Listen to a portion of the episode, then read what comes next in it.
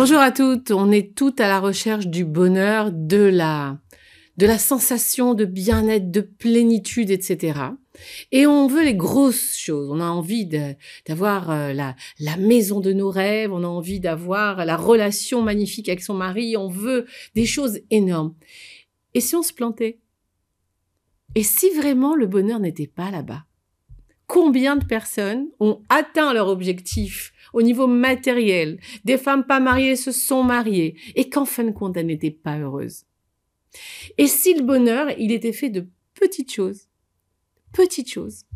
Tu passes euh, dans ta rue, tu rencontres un oiseau qui picore une miette. Tiens, la nature est belle.